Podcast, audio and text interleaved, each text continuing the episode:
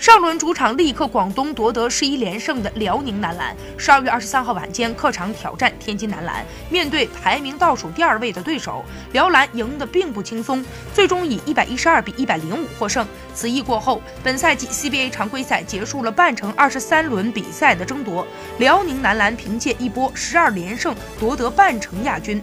全场比赛，巴斯成为了辽篮表现最出色的球员，他出战三十五分钟，得到了三十三分的全场最高分。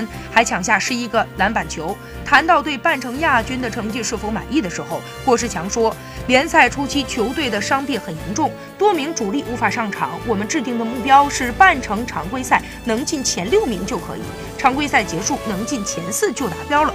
现在看来，困难期大家挺过来了。”